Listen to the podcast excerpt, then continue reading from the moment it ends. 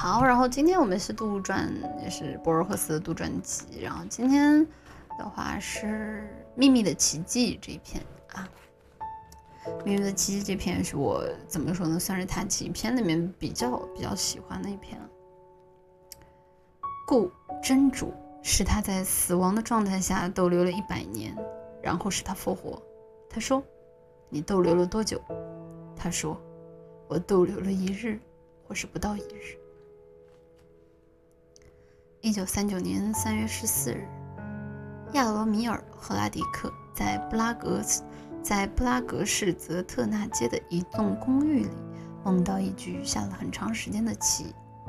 此人是未完成的悲剧《仇敌》的作者，还写过《永恒变》和一篇有关雅各布·贝姆的间接根源的考证。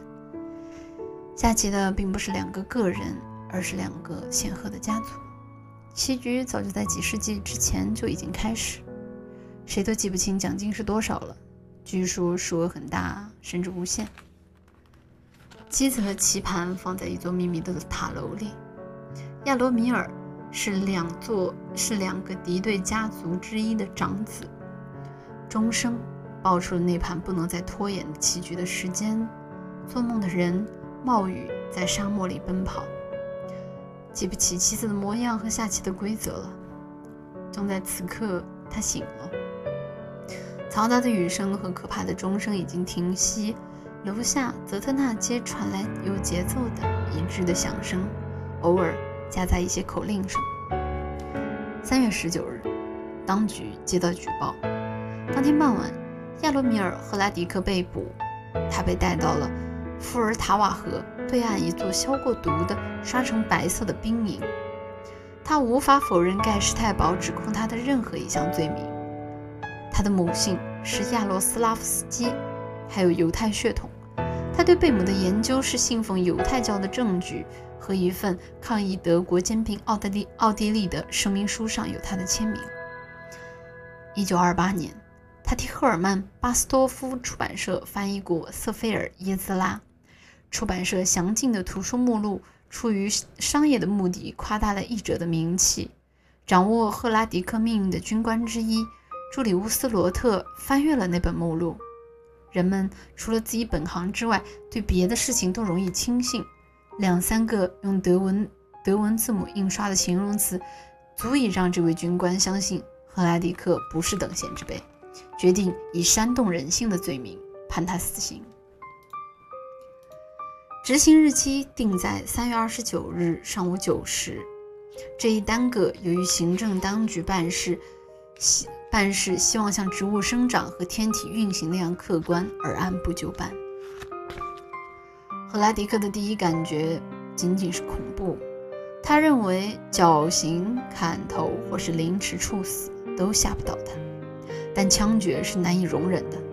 他一再对他一再对自己说。可怕的是死亡，死可怕的是死亡的纯粹和总体行为，而不是具体的细节。他不厌其烦地去想象那些细节，荒谬地试图穷尽各种变化。他没完没了地预先设想整个过程，而后整夜，而后从整夜失眠的拂晓到举枪齐射的神秘一刻。在朱利乌斯·罗特预定的日子以前，他在想象中。早已死了好几百次。这个 BGM，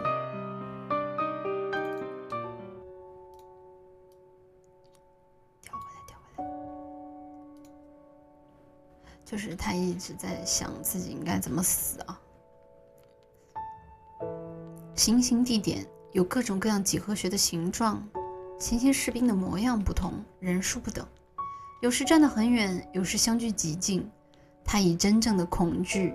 也许是真正的勇气来面对那些想象中的处决。每次持续几秒，结束周期以后，他又没完没了地回到他那忐忑不安的临死前夕。他后来想，现实往往不可能和预见吻合。他以狡诈的逻辑推断，预先设想一个具体的细节就能预防细节的发生。他坚持那种靠不住的魔法，虚构了一些难以忍受的特点，为的是不让他们发生。最后，自然担心那些特点真的应验。他在夜里苦恼万分，力图肯定时间转瞬即逝的本质。他知道时间不分昼夜，朝着二十九日黎明奔跑。他自言自语地说：“现在是二十二日晚上，我仍活着。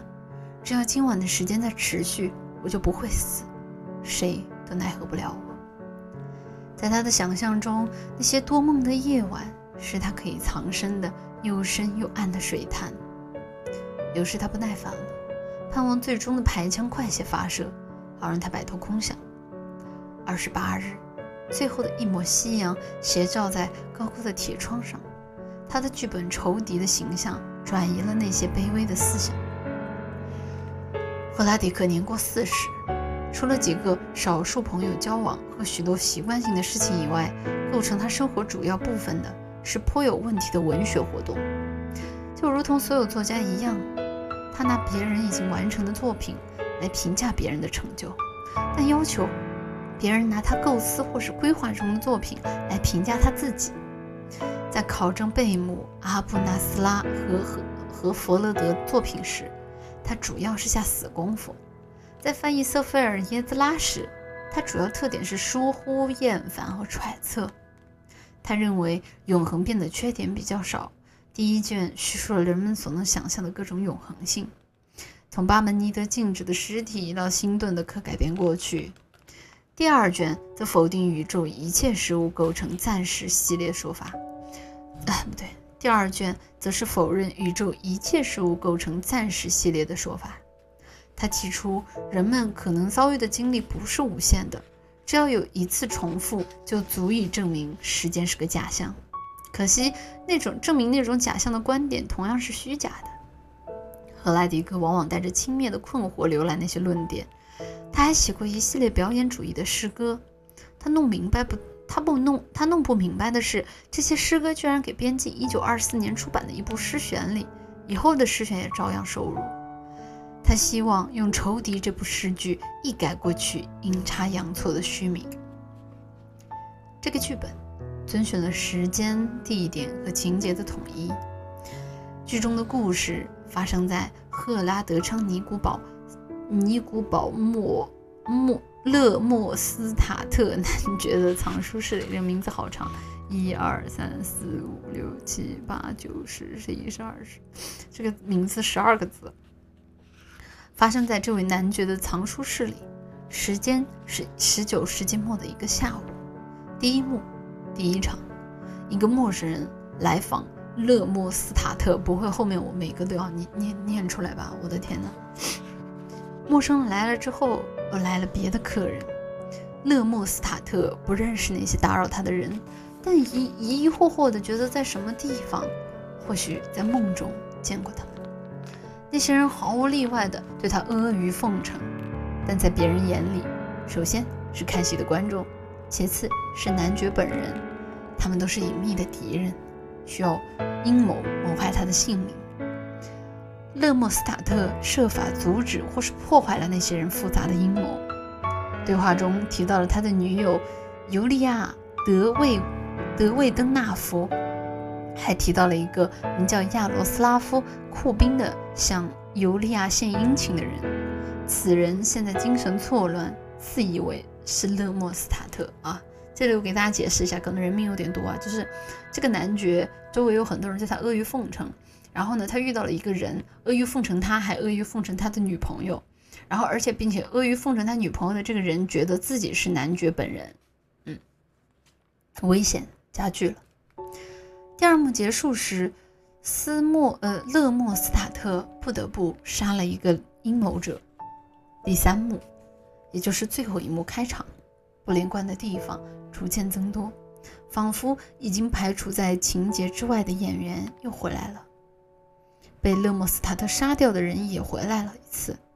有人还指出，不到黄昏，中敲七下，西落的太阳高高的映在玻璃窗上，空中传来急促的匈牙利乐声。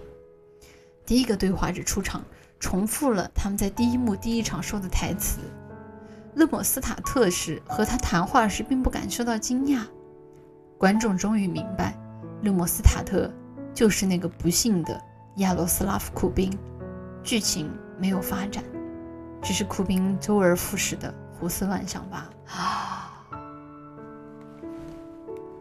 赫拉迪克从没审视这部荒诞的悲喜剧是否猥琐或是精彩、严谨或是皮沓。从剧情的简单介绍中可以看到，虚构的方式最适于掩藏缺点、发挥长处，有可能复述他这一生中重要的情节。第一幕和第三幕的某一场已经写好，由于剧本的格律性质，即使原稿不在手头，他也不能不，他也能不断的推改、推敲、修改那些六六音部诗句。他想，还差两幕没写，但他很快就要死了。他在黑暗中祈求上帝：“我好歹还存在，我不是您的重复和疏忽之一，我以仇敌的身份。”我以仇敌作者的身份而存在，那部剧本本可以成为我和您的证明。为了写完它，我还需要一年的时间。世纪、时间都属于您，请赐给我一年的时间吧。那是最后的一晚，那是最难熬的一晚。但十分钟后，梦像黑水一样把他淹没了。黎明时分，他梦见自己。身在图书馆的阅览室里，一个戴着墨镜的图书管理员问他找什么。格莱迪克回说：“找上帝。”管理员对他说：“上帝在图书馆的第四十万册藏书中的某一卷某一页的某一个字母里。我的父亲，我父母的父亲找过那个字母，我自己也找过，把眼睛都找瞎了。”他脱掉眼镜，赫拉迪克发现他的确双目失明。一个读者进来还一本地图册，这本地图册没有用处。管理员说：“把地图册递给赫拉迪克，他随手翻翻，却头晕目眩地看到了一幅印度地图。他福至心灵，指着其中一个字母，一个无处不在的身影说：‘你要求的工作时间已经批准。’赫拉迪克猛然醒来，他想起。人们做的梦是属于上帝的。麦蒙尼德斯说过，梦中的话语如果清晰可辨，并且看不见说话的人，那些话就是神圣的。他穿好衣服，两个士兵进了囚室，吩咐他跟他们走。在赫拉迪克的想象中，门外是迷宫似的走廊、楼梯和亭台，可现实生活中并没有那么丰富多彩。他们从唯一的铁梯上下来。到了一个后院，几个士兵，其中一个军服扣子还没扣好，在检查一辆摩托车，议论纷纷。军士长看看表，八点四十四分。唉，要等到九点整。赫拉迪克虽感到不幸，但更感到失落，便坐在一堆木柴上。他注意到士兵都避开他的眼光。军士长递给他一卷一支卷烟，让他消磨等待的时光。赫拉迪克不抽烟，但出于客气和谦逊接了过来。他点烟时发现手抖得厉害，天空阴沉沉的，士兵们压低声音说话，仿佛他已经是个死人。他想象那个象征尤利亚·德维登纳夫的女人是什么模样，可是想不起来。行刑队站成一排，赫拉迪克背靠营房的墙壁站着。等待开枪。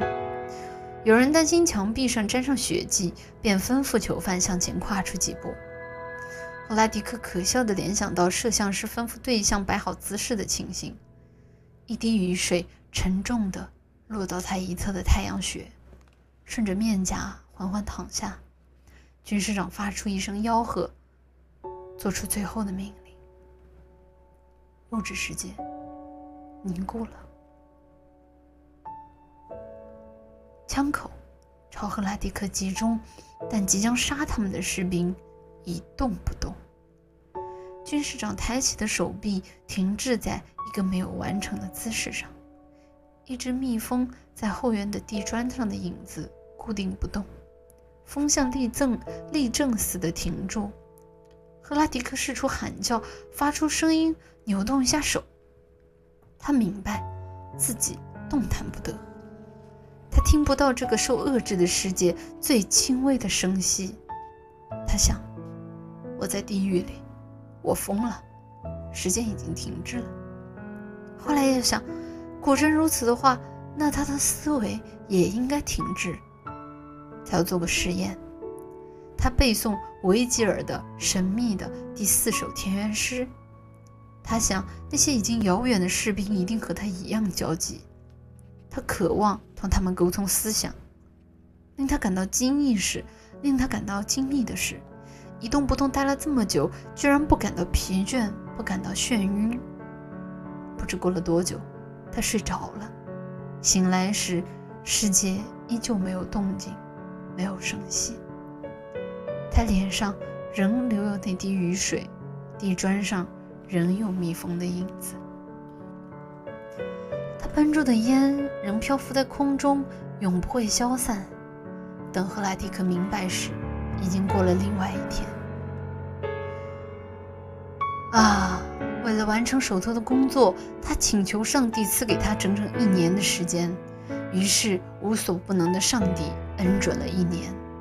上帝为他施展了一个神秘的奇迹：德国的枪弹本应在确定的时刻里结束他的生命，但在他的思想里。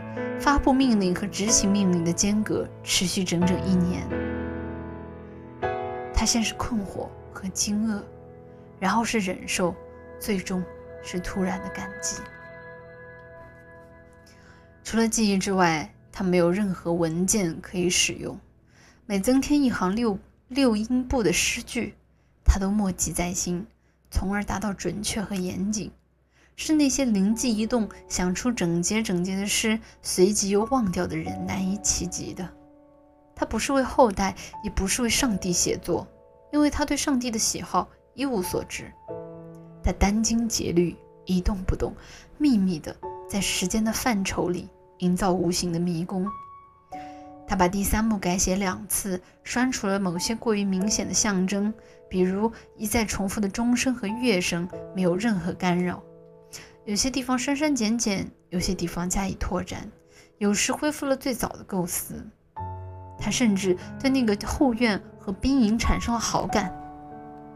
士兵中间的一张脸促使他改变了对勒莫斯塔特性格的概念。他发现福楼拜深恶痛绝的同音重复只是视觉的迷信，是书写文字的弱点和麻烦，但口头文字就没有这种问题。他结束了剧本。只缺一个性质形容词了。终于找到了那个词，雨滴在他的面颊上流了下来。他发狂似的喊了一声，扭过脸，四倍的枪弹把他打倒在地。亚罗米尔·赫拉迪克死于三月二十九日上午九时零二分。